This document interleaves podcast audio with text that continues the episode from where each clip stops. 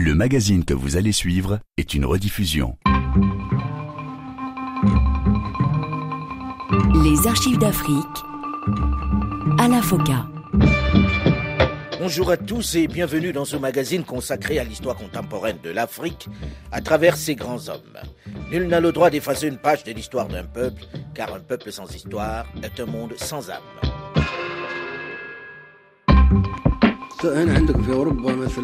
Chez vous, par exemple, en Europe, la femme travaille et l'homme aussi. Ils disent que c'est l'égalité, mais c'est la catastrophe. Tout fout le camp à la maison, la famille aussi. Il n'y a plus de stabilité psychologique ni sociale. Le temps a passé et a manifestement joué pour lui. C'est à Paris, il a été reçu avec tous les égards, où pendant plusieurs jours on lui a déployé le tapis rouge et satisfait tous ses caprices, qu'il critique, qu'il ironise sur l'organisation sociale des Français et leur démocratie, et qu'il invite au passage son homologue, le président Nicolas Sarkozy, à accorder une plus grande attention, une meilleure protection aux immigrés africains. Le paria d'hier, celui qui pendant sept ans a été isolé, a été banni de toutes les tribunes internationales, a lourdement subi l'embargo des Nations Unies et des États-Unis d'Amérique qui paradent dans les grandes capitales occidentales. Le bédouin que l'on consulte, avec qui l'on signe des pactes. Quel revirement. Le pétrole est certes passé par là, mais également sa personnalité. Suite et fin aujourd'hui de notre série consacrée à Muammar Gaddafi. L'image du terroriste a laissé place à celle d'hommes d'État que l'on consulte, avec qui l'on signe même des pactes stratégiques comme celui qu'il paraffe avec le président du Conseil italien Silvio Berlusconi pour juguler l'immigration clandestine. Le guide libyen, malgré ses frasques, malgré ses colères, amène certains États à plier devant ses exigences. Malgré tout cela, il est désormais un chef que l'on respecte, mieux que l'on courtise. Il devient même un allié dans la lutte contre le mouvement islamiste Al-Qaïda, Abdallah Wafi. Écoutez, moi, je, avant d'aller comme ambassadeur à Tripoli, j'étais directeur de la sécurité extérieure au Niger, avec le président Barry. Et à ce titre-là, j'appartenais au club des directeurs du service de sécurité extérieure de la sous-région, qui regroupait la Mauritanie, le Mali, l'Algérie, le Niger, le Tchad et la Libye. Et à intervalles réguliers, on se rencontrait, on avait établi euh, un cadre formel de concertation, euh, notamment pour euh, échanger des informations, pour avoir une coopération sécuritaire et pour pouvoir lutter efficacement contre les tentatives terroristes. À l'époque, je vous rappelle que l'Algérie était extrêmement confrontée à, ce problème de, avec les GIA, avec certains groupes salafistes qui essayaient de s'implanter dans l'espace saharien, au Niger, au Mali essentiellement, pour pouvoir infiltrer la frontière algérienne. Et à l'époque, déjà, la Libye s'était portée comme étant un pays qui voulait favoriser et soutenir et financer même cette lutte antiterroriste. Parce qu'il était lui-même conscient de la faiblesse de la Libye par rapport à cette menace-là. Guillaume Denois de Saint-Marc, fils d'une des victimes de l'attentat du DC-10 du TA. Il y a une concordance d'intérêts, c'est-à-dire que Al-Qaïda menaçait son propre régime. Et donc, d'un seul coup, il est, devenu, il est devenu défenseur de... Mais les nations occidentales ont coopéré avec lui juste après. Et... Il, y a eu un, il y a eu un changement d'attitude. C'est-à-dire que d'un seul coup, il s'est mis à collaborer avec, avec les services des différents pays, ce qui était une nouveauté. Ça n'empêchait pas le côté dictatorial, mais en tout cas, il n'était plus devenu pourvoyeur du terrorisme. C'est-à-dire qu'il avait basculé sur ce plan-là. D'où le fait d'ailleurs que nous-mêmes, nous n'avons pas refusé, nous n'avons pas protesté lors de sa venue en France, même si c'était très douloureux, c'était pour nous très difficile à vivre. Mais Gaddafi, en cette fin de la première décennie 2000, est de tous les rendez-vous. La cour qu'on lui fait, tant pour ses matières premières que pour ses nombreux chantiers, le rend de plus en plus insolent, sûr de son fait. Invité pour la première fois à la tribune de l'ONU, le dirigeant libyen Muammar Gaddafi se lance dans une longue diatribe contre le Conseil de sécurité de l'organisation. Il stigmatise les grandes puissances. Nous ne sommes pas enclins à obéir aux règles ou aux résolutions du Conseil de sécurité, parce qu'il n'est ni démocratique ni juste. Personne ne peut nous forcer à être membre du Conseil de sécurité. Un discours qui s'éternise et dure plus d'une heure alors que les orateurs sont priés de ne pas dépasser 15 minutes. Vous n'êtes qu'un décor, comme des harangueurs de foule à Hyde Park, ni plus ni moins. Vous n'avez aucune substance. Vous faites un discours, puis vous disparaissez. C'est tout ce que vous faites. Pendant ce temps, devant l'ONU, des manifestants anti-Kadhafi ont provoqué des remous. Beaucoup scandaient des slogans et brandissaient des pancartes en qualifiant Kadhafi de terroriste.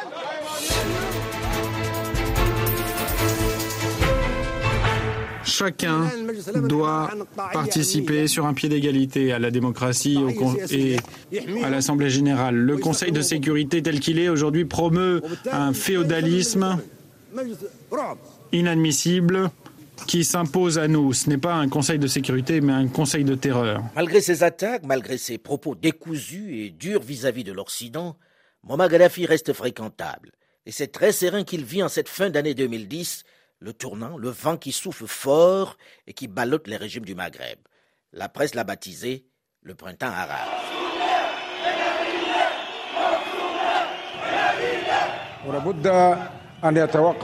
Il faut que ces événements s'arrêtent. Avec les efforts de tous, main dans la main, pour notre pays. Grâce à cela, s'effectuera le changement que j'annonce aujourd'hui, en satisfaisant vos revendications. Je vous dis que je vous ai compris. Oui, je vous ai compris. Ma tristesse est grande et très profonde. Assez de violence, assez de violence.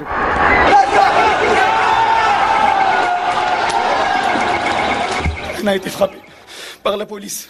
Vous étiez où On s'est réfugié euh, dans un immeuble. Ils ont attaqué l'immeuble et en bas ils étaient, ils étaient beaucoup.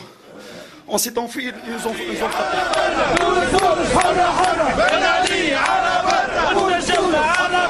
Considérant le fait que le président de la République ne pourra pas momentanément exercer ses fonctions. J'exerce à partir du, moment euh, l'exercice de fonction du président de la République et j'appelle tout le fils de la Tunisie et ses filles de faire preuve euh, de civisme et d'unité. Et voilà comment Mohamed Ranouchi est devenu président par intérim de la Tunisie. 24 heures qui ont changé la Tunisie. Petit film sonore réalisé par Sonia Rollet et Jean-Pierre Pelon. Cette chute va naturellement inspirer d'autres peuples qui adoptent à leur tour le slogan Heral, qui signifie dégage en arabe. L'Égypte de Hosni Moubarak. Je veux que Moubarak est dégagé. S'il vous plaît, dégagez Moubarak. Dégagez d'Égypte, s'il vous plaît. Je ne souhaitais en aucun cas briguer un nouveau mandat lors de la prochaine élection. J'ai passé assez de temps au service du peuple égyptien et de l'Égypte. Mais aujourd'hui, je souhaite terminer mon travail au service de la patrie.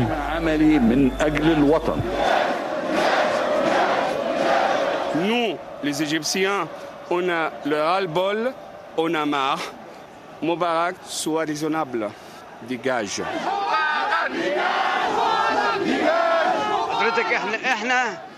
Maintenant, on va rester ici, on ne va pas bouger, on ne va pas arrêter de manifester. On a besoin de changement, on a besoin de liberté. Nous n'avons pas peur, on a pu circuler tout autour de la place. Avant, il y avait la police, maintenant c'est l'armée, mais nous, on n'a pas peur. hein. Ce n'est pas grave si on meurt, même si nos enfants meurent, ce n'est pas grave. C'est pour l'Égypte.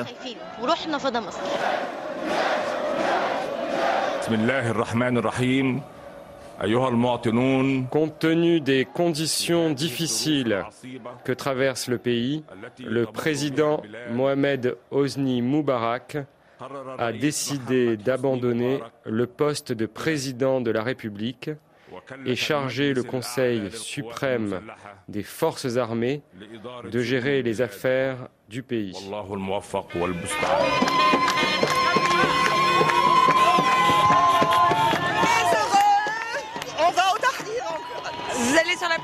Oui, certainement. Pour faire quoi On a été là-bas depuis deux, deux semaines. Aujourd'hui, c'est la fête, la grande fête.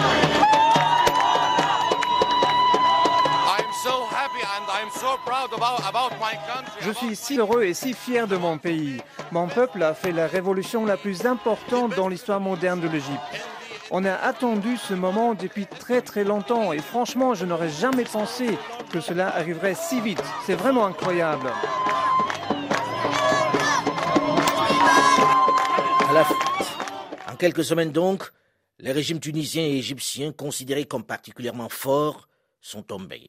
À la surprise de la plupart des observateurs internationaux. Si Zine El Abidine Ben Ali a pu quitter son pays pour trouver asile en Arabie Saoudite, Hosni Moubarak, lui, après 31 ans de pouvoir, est bloqué en Égypte. Jusque-là, la Libye est épargnée. Et pourtant, sous l'influence des manifestations en Tunisie, la Libye va rapidement connaître la contagion. Le pouvoir a certes pris les mesures préventives telles que l'interdiction des rassemblements, l'annulation des rencontres sportives, la baisse des prix des aliments de base et quelques autres mesures sociales.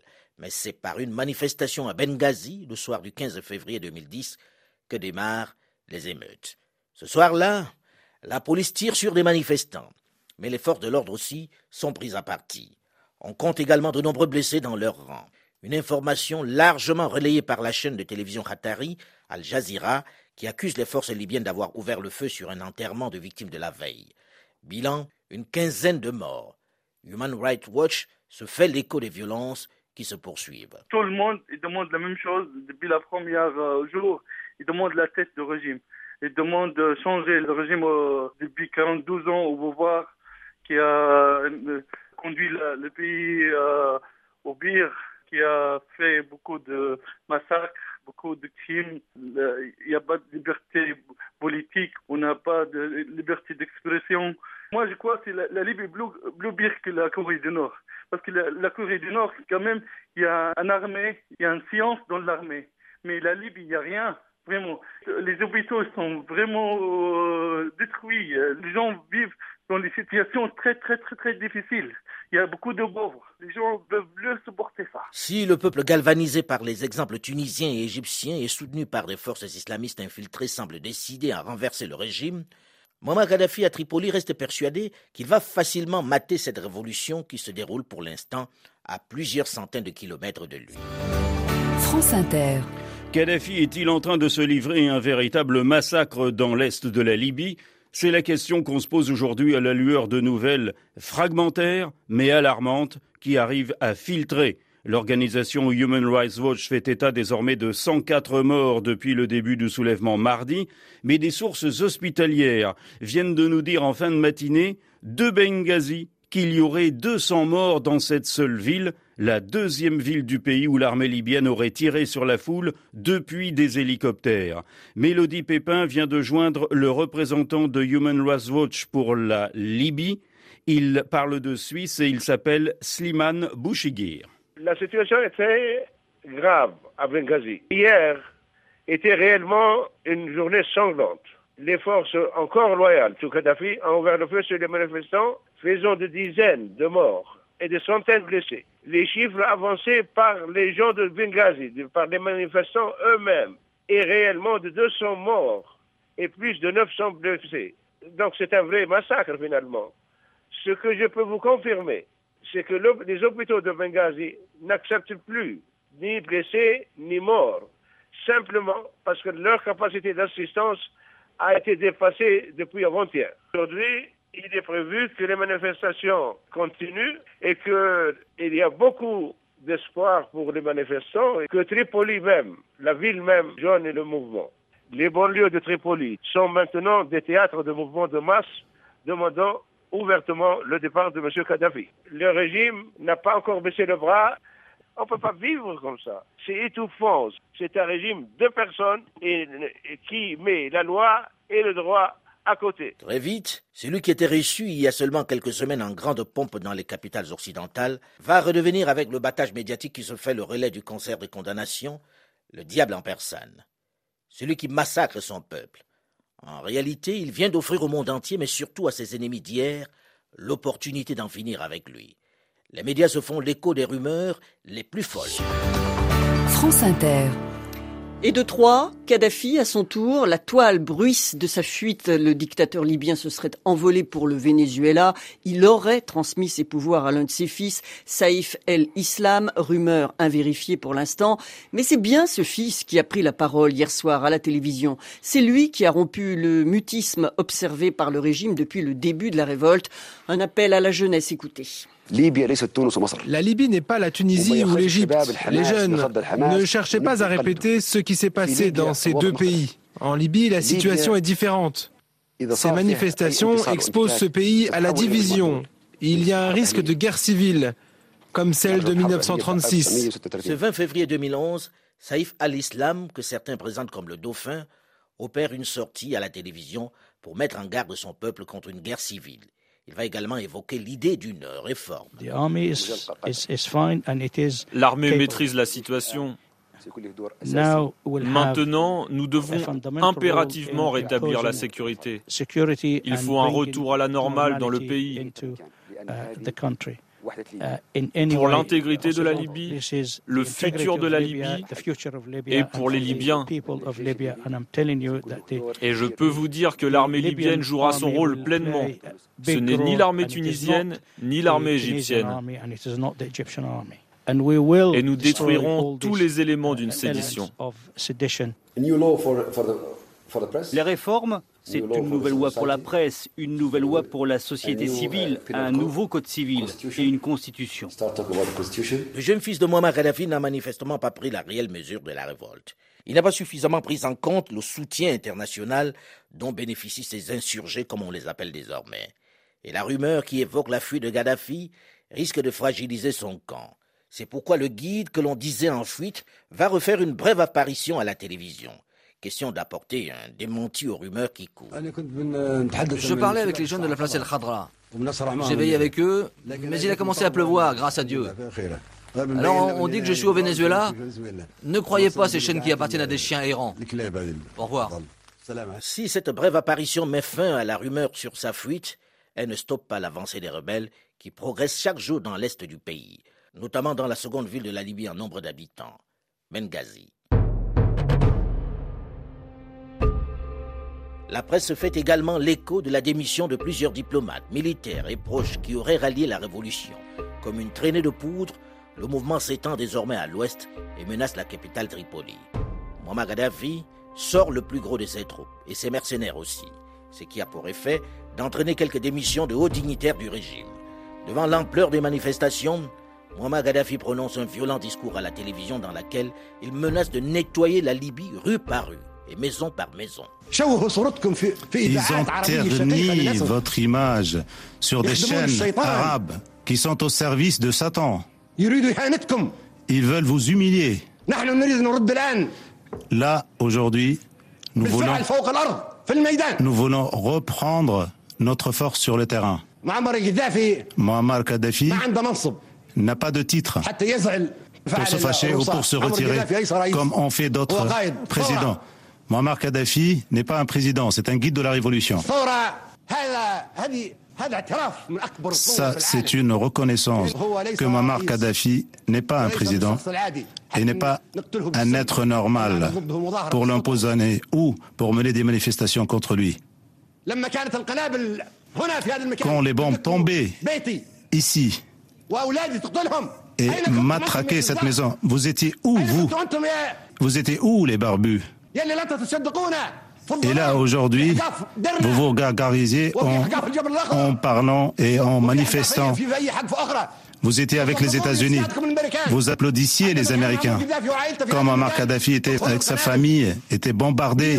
Nous, nous avons fait face à tout le monde. Nous avons même fait face à l'OTAN. L'OTAN monte. Et cette sortie de Muammar Kadhafi, ces menaces, au lieu de faire peur aux insurgés, comme les appellent les médias, les confortent dans leur combat. La violence des propos du guide libyen renforce ses adversaires occidentaux dans l'idée qu'il est fou et qu'il est temps de s'en débarrasser. Mais le bédouin qui montre du doigt les islamistes qui manipulent cette révolution n'a pas dit son dernier mot, même si ses propos ne sont plus écoutés par personne. Les semaines qui vont suivre vont être déterminantes comme nous allons le voir dans une dizaine de minutes dans la suite et la fin de cette série d'archives d'Afrique que nous lui consacrons. Rendez-vous donc dans une dizaine de minutes, juste après une nouvelle édition du journal.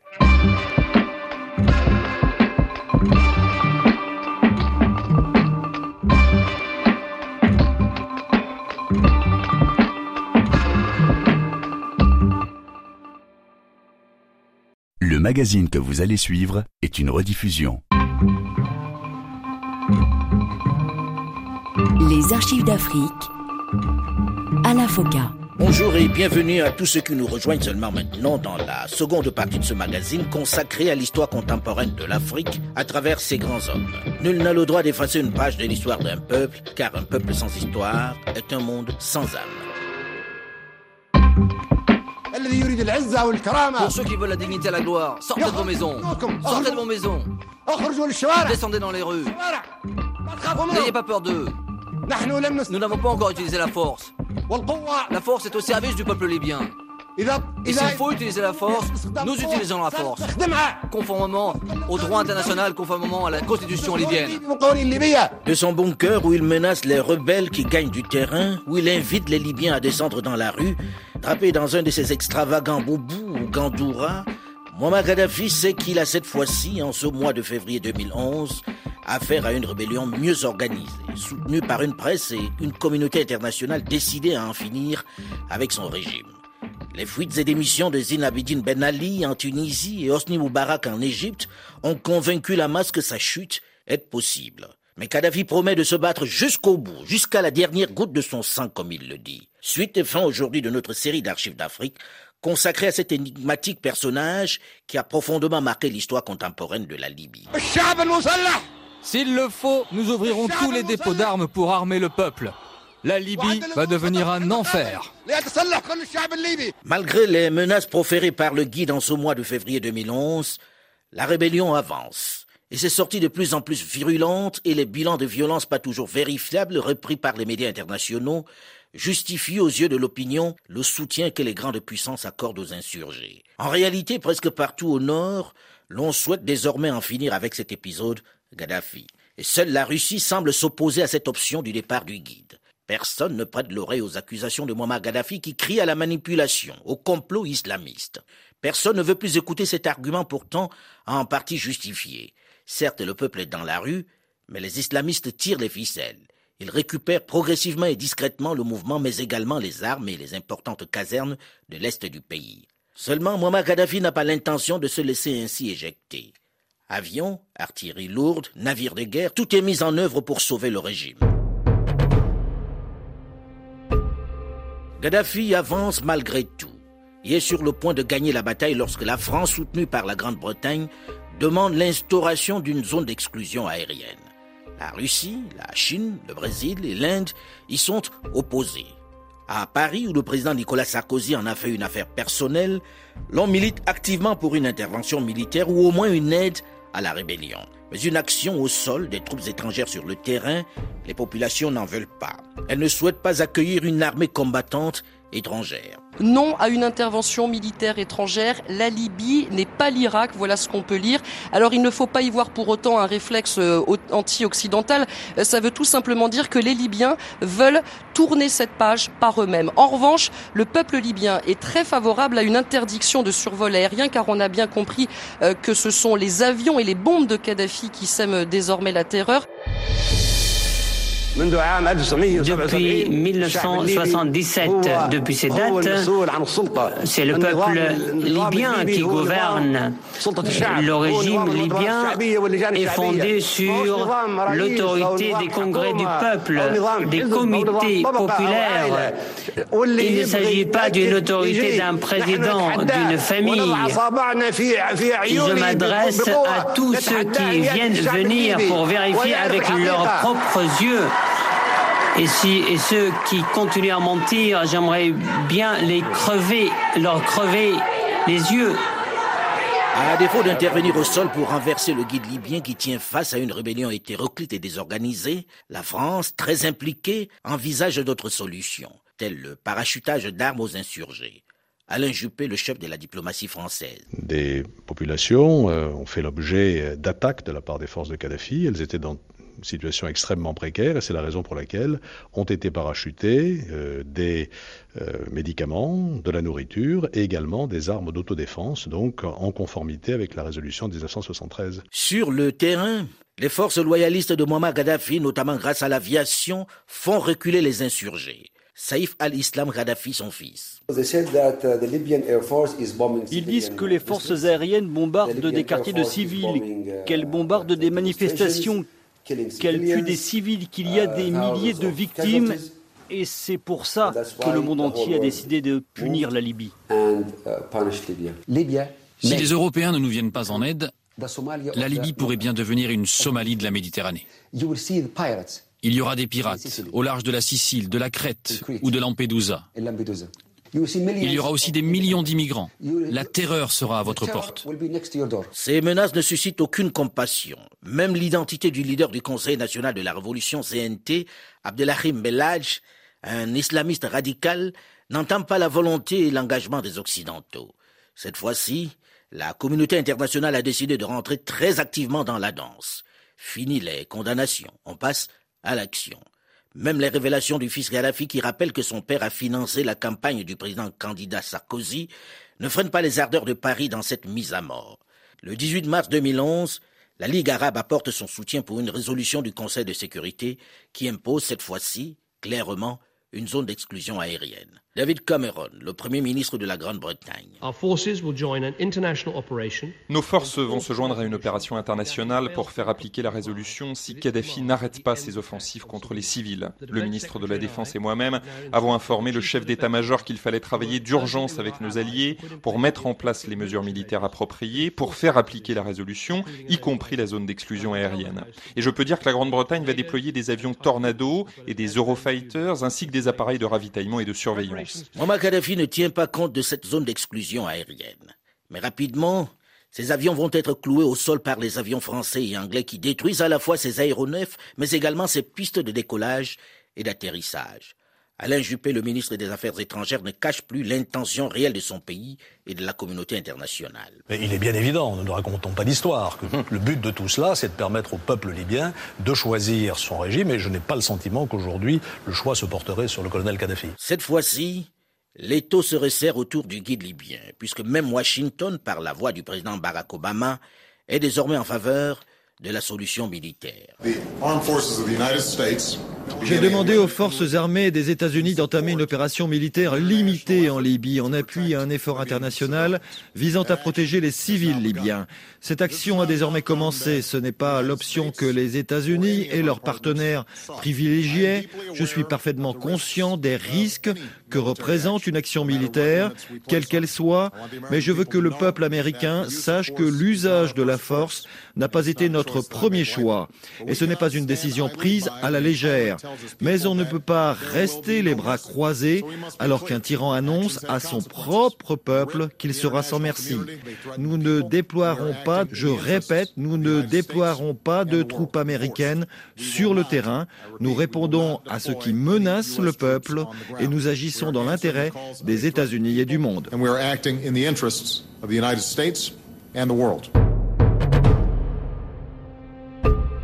Le rouleau compresseur est en marche. Nicolas Sarkozy, alors président de la République française. Les participants sont convenus de mettre en œuvre tous les moyens nécessaires, en particulier militaires, pour faire respecter les décisions du Conseil de sécurité des Nations Unies. C'est pourquoi, en accord avec nos partenaires, nos forces aériennes s'opposeront à toute agression des avions du colonel Kadhafi contre la population de Benghazi. D'ores et déjà, nos avions empêchent les attaques aériennes sur la ville. D'ores et déjà, d'autres avions français sont prêts à intervenir contre des blindés qui menaceraient des civils désarmés. Les frappes aériennes occidentales sur Tripoli sont d'une rare violence. Elles font de nombreuses victimes civiles. Malgré les critiques formulées par ceux qui ont refusé de voter cette résolution du Conseil de sécurité, rien n'y fait. Nous n'avons qu'un seul choix. Nous resterons sur notre terre, morts ou vifs.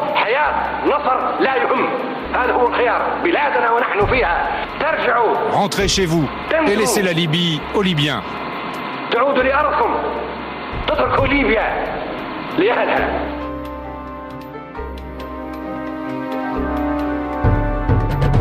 Avec le soutien aérien des forces françaises, anglaises et américaines, les insurgés avancent sur tous les fronts. C'est pourquoi ils ne veulent plus entendre parler de négociations ou de cessez-le-feu. C'est également pourquoi ils repoussent sans diplomatie l'offre de paix de l'Union africaine qui est très active dans ce moment pour régler cette question libyenne. Même si Paris et les grandes puissances, notamment la France, la traitent au mieux avec indifférence, au pire avec mépris. Muammar Kadhafi ne peut faire face à la déferlante qui s'abat de toutes parts sur son pays il ne contrôle plus rien.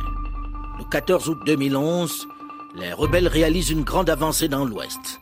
Alors que Muammar Gaddafi exhorte ses partisans à marcher par millions pour libérer, je cite, les villes détruites, les rebelles encerclent la capitale Tripoli, dans laquelle ils pénètrent le 21 août. Introuvable, Gaddafi déclare dans un message sonore avoir effectué un retrait tactique de sa résidence de Bab al-Azizia et appelle ses partisans à poursuivre le combat.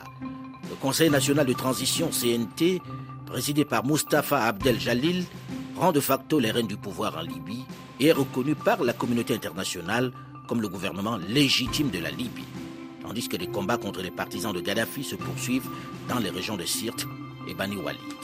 Mais il faut neutraliser Gaddafi coûte que coûte. En liberté, il représente un danger.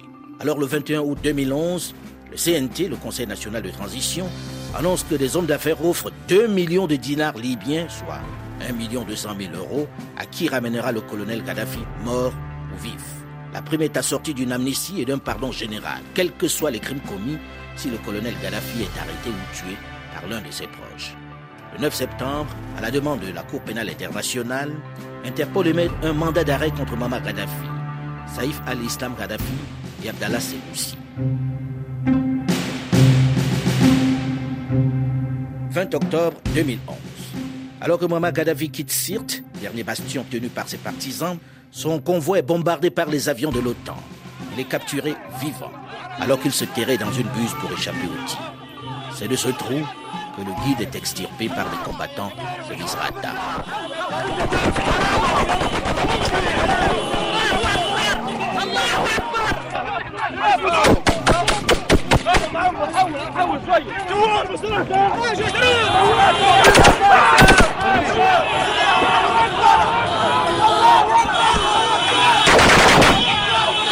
La nouvelle de son arrestation se repent comme une traînée de poudre. À la seconde près, il est pile 14h30 à Paris, midi et demi temps universel, vous écoutez RFI.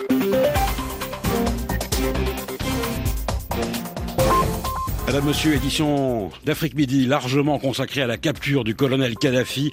L'ancien numéro un libyen aurait été arrêté à Sirte, blessé peut-être gravement, alors qu'il tentait de fuir dans un convoi attaqué par l'OTAN. C'est ce qu'affirme le Conseil national de transition. Soulagement dans la capitale, émotion de cet habitant de Tripoli. Je suis dans la rue, vous entendez les gens, c'est impossible, c'est incroyable. 42 ans c'est pas possible Ça y est, on est content, il est fini, là Le guide a été arrêté vivant. Des images de la capture de Muammar Kadhafi montrent ce dernier, visiblement hagard et le visage ensanglanté, en train d'être malmené et frappé par les combattants rebelles. L'un d'eux semble essayer de le sodomiser avec un objet tout en le faisant avancer. Il supplie ses agresseurs et leur dit que l'islam ne le permet pas. Il est aussitôt installé sans ménagement dans un véhicule, un pick-up dans lequel montent d'autres combattants. On le tire par les cheveux, on entend des rafales de mitraillettes. Dans cette confusion du lynchage, il est abattu de deux balles en plein poumon. Par qui? On ne le saura jamais. Et sur la question, les spéculations vont montrer dont une qui voudrait qu'il ait été tué par un agent des services français. Question de l'empêcher de parler. Une version propagée par l'ancien Premier ministre du Conseil national de transition. Il fallait que Gaddafi se taise à jamais. En tout cas, en Libye, on se réjouit. Dans les grandes capitales occidentales, aussi, on ne cache pas sa satisfaction. Alain Juppé, alors ministre des Affaires étrangères français. Kadhafi est mort et bien évidemment, euh, c'est le point final de 42 années de, tyrannie euh, sur euh, la Libye et sur le peuple libyen. Au même moment, la ville de Sirte est tombée sous le contrôle du CNT, donc on peut dire aujourd'hui que la Libye est libre. Nous entrons maintenant dans une nouvelle période, qui est la période de construction de la démocratie en Libye, de reconstruction euh, des capacités économiques du pays. Euh, c'est aux Libyens d'en décider, et pas à nous. Et donc nous faisons confiance au Conseil national de transition, qui est dirigé par des hommes euh, compétents, d'une grande sagesse, le président Abdel Jalil, le Premier ministre Djibril. Donc nous souhaitons qu'ils puissent rassembler autour d'eux toutes les forces démocratiques libyennes pour construire cette Libye nouvelle. Les corps de Muammar Gaddafi et de son fils Mouattassem, également tués le 20 octobre à la Sirte, sont exposés le 21 octobre à Misrata dans une chambre froide où défilent de nombreux curieux. Dans son ensemble, la communauté internationale salue la mort du guide. Le 25 octobre 2011, à l'aube, Muammar Gaddafi et son fils Mouattassem sont inhumés dans le désert libyen dans un lieu tenu secret. Que j'aime la liberté des foules, leur élan enthousiaste, après la rupture des chaînes, lorsqu'elles lancent un cri de joie et chantent après les plaintes de la peine. Comme je les crains et les redoute. Comme elles sont si affectueuses dans les moments de joie, portant leurs enfants au-dessus d'elles. Elles ont porté Hannibal et Périclès, Savonarole, Danton et Robespierre, Mussolini et Nixon. Et comme elles sont si cruelles dans les moments de colère. Elles ont brûlé Savonarole sur le bûcher, envoyé Danton sur l'échafaud, fracturé les mâchoires de Robespierre, son bien-aimé orateur, traîné le corps de Mussolini dans les rues, craché à la figure de Nixon, en réalisant ces propos de Muammar Kadhafi qui a connu le sort de toutes ces figures qu'il cite, ils prennent un caractère, une dimension prémonitoire. Kadhafi a finalement été tué par cette foule haineuse qu'il craignait. Mais avec cette disparition commence une autre période pour la Libye, une Libye divisée. Mais ceci est une autre histoire. Archives d'Afrique, c'est terminé pour aujourd'hui. Nous vous donnons rendez-vous sur l'antenne la semaine prochaine, même heure, même fréquence, pour aller à la découverte d'un autre personnage marquant de l'histoire contemporaine de l'Afrique. Mais en attendant, vous pouvez d'ores et déjà réécouter cette émission sur le site de RFI à la rubrique podcast ou sur archivesdafrique.com ou tout simplement sur votre téléphone portable en téléchargeant gratuitement l'application Archives d'Afrique sur iOS ou sur Google Play. Vous pouvez également continuer de réagir sur notre page Facebook, la première sur notre antenne, avec ses 600 000 amis. Delphine Michaud, Olivier Raoul et Alain Foucault nous vous donnons quant à nous rendez-vous la semaine prochaine, même heure, même fréquence.